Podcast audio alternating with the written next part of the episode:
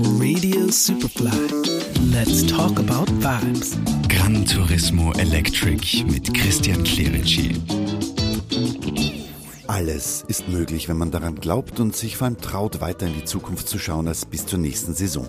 Das fällt dem Menschen, der es gewohnt ist, im Hier und Jetzt zu leben, gar nicht so leicht. Deshalb hilft es auch so sehr dabei, sich auszutauschen und gemeinsam mit anderen Pläne zu schmieden, sich gegenseitig zu unterstützen, wenn die Herausforderungen übergroß wirken. Also mit einem Wort, alles in einen Topf zu werfen, damit das Maximum an guter Energie zusammenkommt.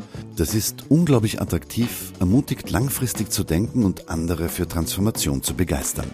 Für Gran Turismo Electric haben wir uns auf über 2000 Metern auf der Terrasse des Vinova zu einem Talk über die Chancen der Mobilitätswende im Tourismus getroffen. Theresa, wenn man so den Blick von oben hat auf den alpinen Wirtschaftsraum wie du, dann ist Nachhaltigkeit also weder ein Schlagwort, das mit Greenwashing zu tun hat, sondern ist eigentlich sowas wie ein Überlebensfaktor für einen Wirtschaftszweig, von dem Österreich ganz maßgeblich profitiert. Jetzt ist Energie- und Mobilitätswende im Tourismus natürlich etwas, womit man ganz gut agieren kann, wenn man dieses große Bild betrachtet und zusammenführt. Ist das so richtig formuliert? Das ist so, so richtig formuliert, ja. Also ich, ich würde sagen, die Dekarbonisierung ist eines der zentralen Themen im Tourismus überhaupt. Mhm. Und da spielt natürlich ähm, der Verkehr und vor allem der touristisch induzierte Verkehr eine extrem wesentliche Rolle. Vielleicht ähm, einige Zahlen. Es wird geschätzt in verschiedenen Studien, dass der weltweite Tourismus zwischen 8 und 12 Prozent zum weltweiten CO2-Ausstoß mhm. beiträgt. Davon wiederum sind 75 Prozent und mehr dem touristischen Verkehr zuzuschreiben. Also das heißt, wenn wir am Verkehr und an der Mobilität ansetzen, dann haben wir einen enorm großen Hebel im Tourismus, was zu bewegen. Und das sehe ich als unsere große Chance, da wirklich eine Wende einzuleiten. Der Treibstoff für diesen Verkehr ist neuerdings Strom. Das war für viele vor ein paar Jahren noch undenkbar. Ist das als Herausforderung für euch als Energieversorger etwas, wo du sagst, hurra, ich kann eigentlich jetzt die Zukunft mitgestalten. Absolut, ist eine Herausforderung. Also wir haben 2019 gestartet mhm. mit unserem Mobilitätsprojekt der Flotte. Vorarlberg war erste Modellregion und äh, wir waren eine der ersten in Europa. Das Ziel war die Alltagstauglichkeit aufzuzeigen. Man hat Ladeinfrastruktur gebaut, man hat Erfahrungen gesammelt, man hat daraus ähm, Produkte entwickelt und äh, natürlich, der Hintergrund ist auch, dass Vorarlberg sich ja zum Ziel hat, die Energieautonomie. Und da ist Elektromobilität natürlich besonders wichtig, weil gleichzeitig dekarbonisiert wird und man Effizienz hat, also weniger Energiebedarf. Sie wird immer mehr in den Fokus geraten, dass es da Infrastruktur gibt, ist natürlich ganz, ganz wichtig. Sonst wäre das ein Wettbewerbsnachteil. Das haben viele Hoteliers erkannt. Im Hintergrund sind wir auch Dienstleister, sodass die Ladepunkte öffentlich sind und wir machen die Verrechnung. Oder auch Stichwort Lastmanagement, sodass eben auch noch die Küche funktioniert und die Sauna. Ist nicht ganz unwesentlich, weil ja Tourismus auch was mit Wellness zu tun hat. Und da würde ich schon ganz gern nicht darauf verzichten müssen, dass die Sauna nur noch 30 Grad hat und dann steht ein Schild an der Tür und sagt, ja, aus Energieeffizienzgründen ähm, haben wir die Temperatur jetzt auf 30 Grad runtergefahren.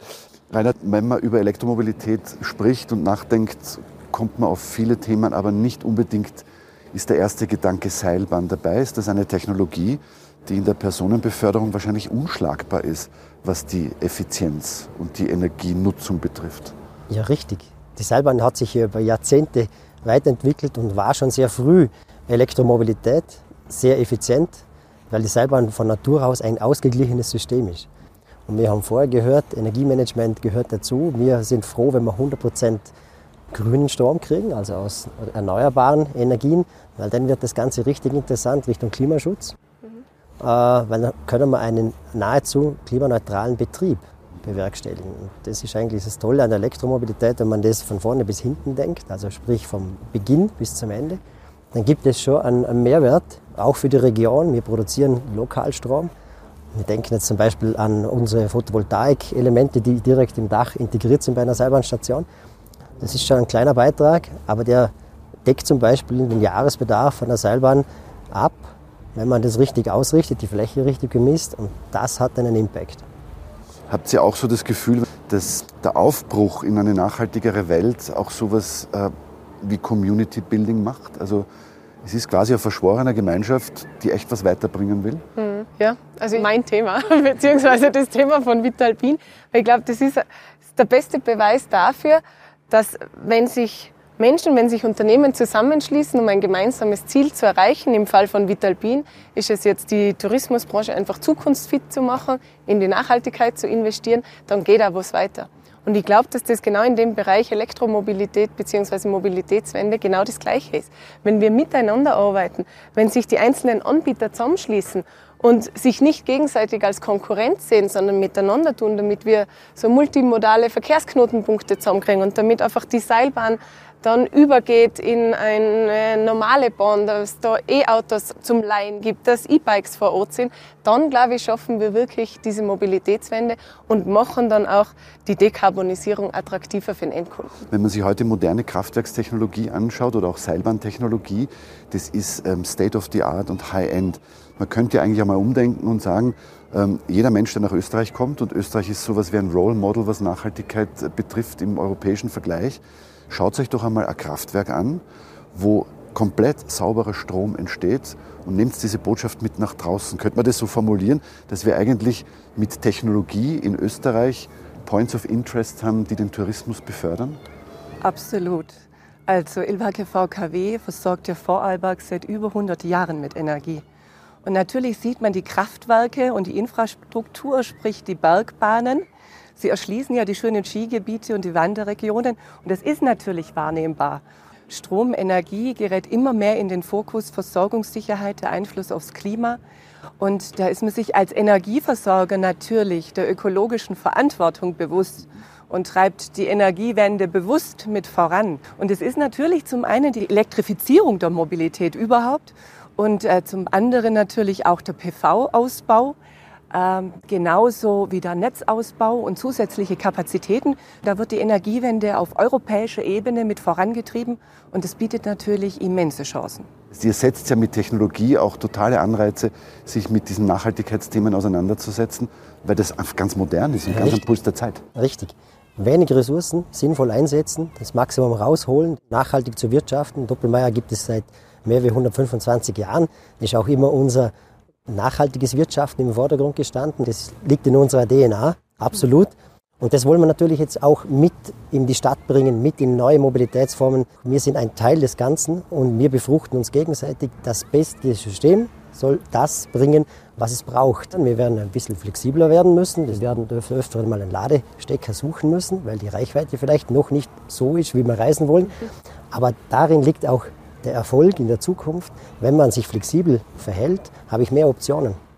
Und ich habe multimodale und intermodale Verkehrswege zu bestreiten und suche dann für mich den zeitsparendsten raus. Und da kann die Seilbahn absolut toll wirken.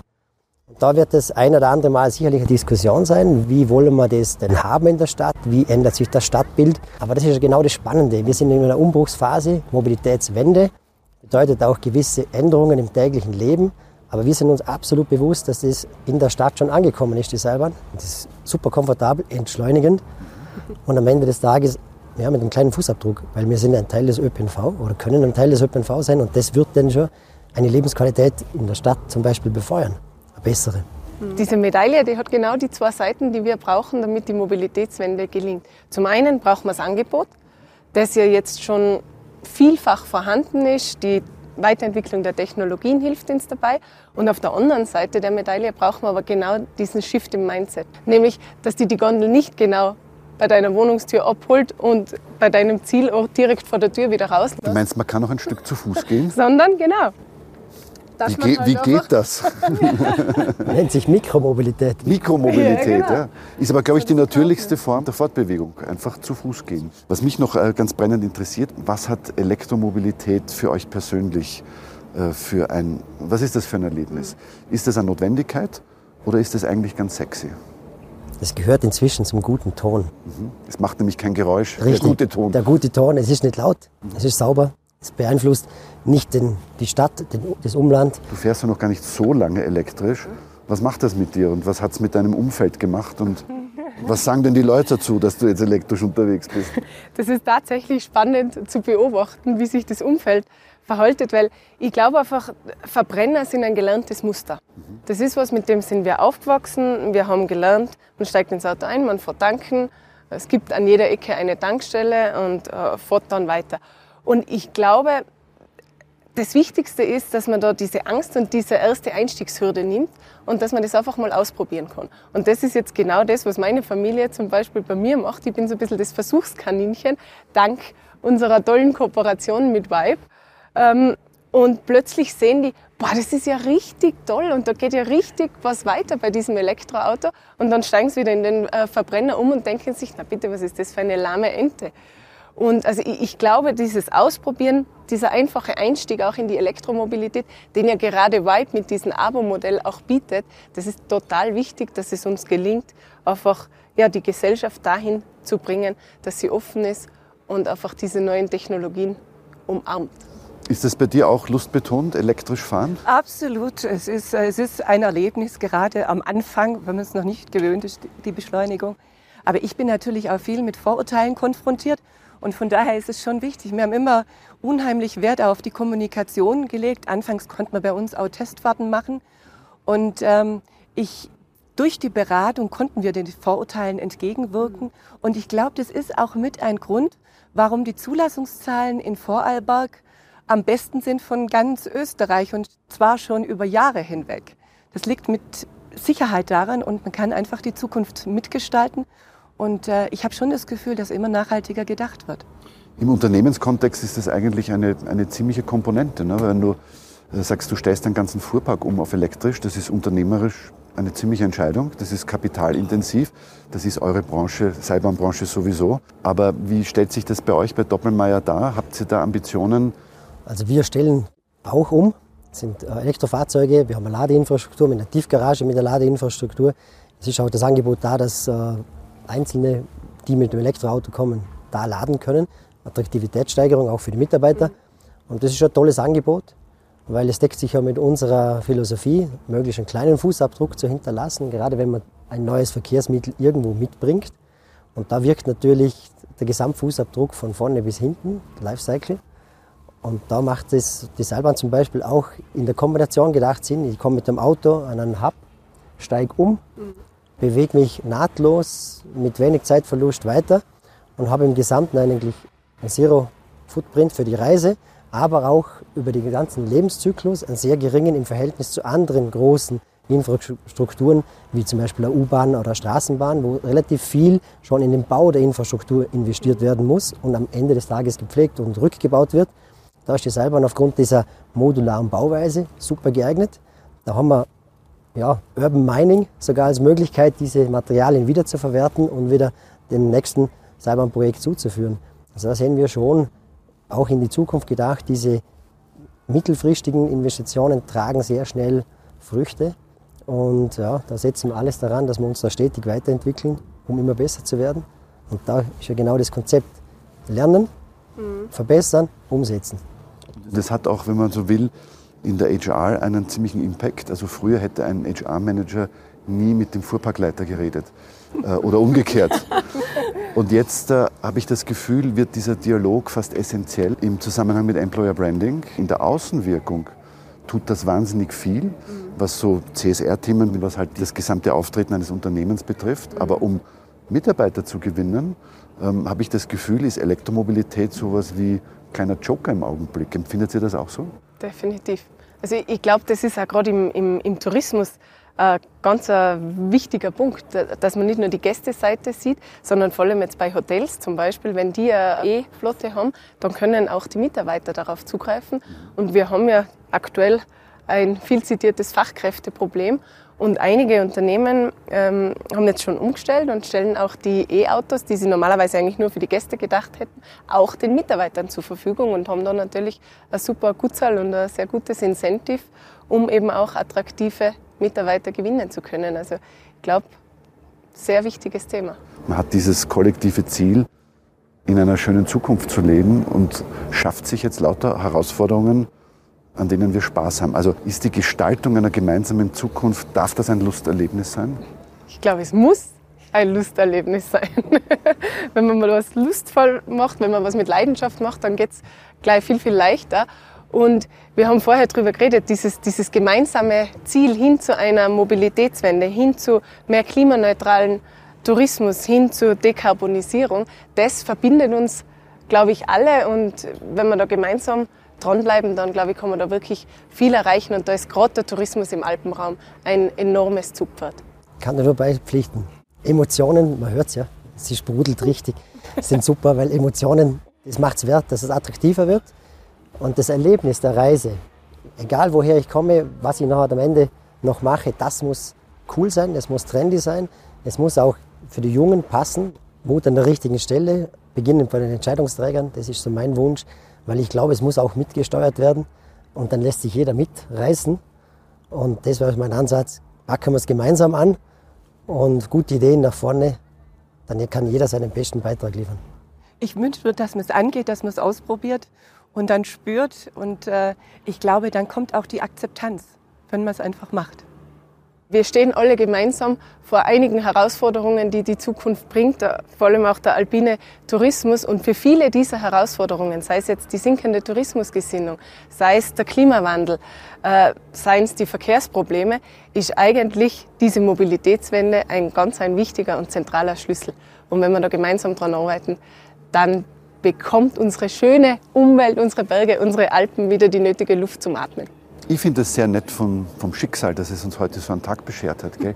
Ich, äh, ich verziehe mich jetzt dann allerdings unter die Erde, gell? weil ich fahre nämlich im Kopsberg 2 mit dem Kraftwerksleiter in den Zugangsstollen.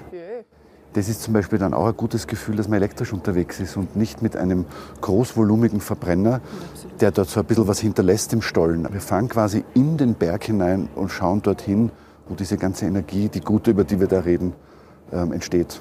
Ich danke euch ganz herzlich. Let's talk about vibes mit Christian Clerici. Jede Woche neu auf Radio Superfly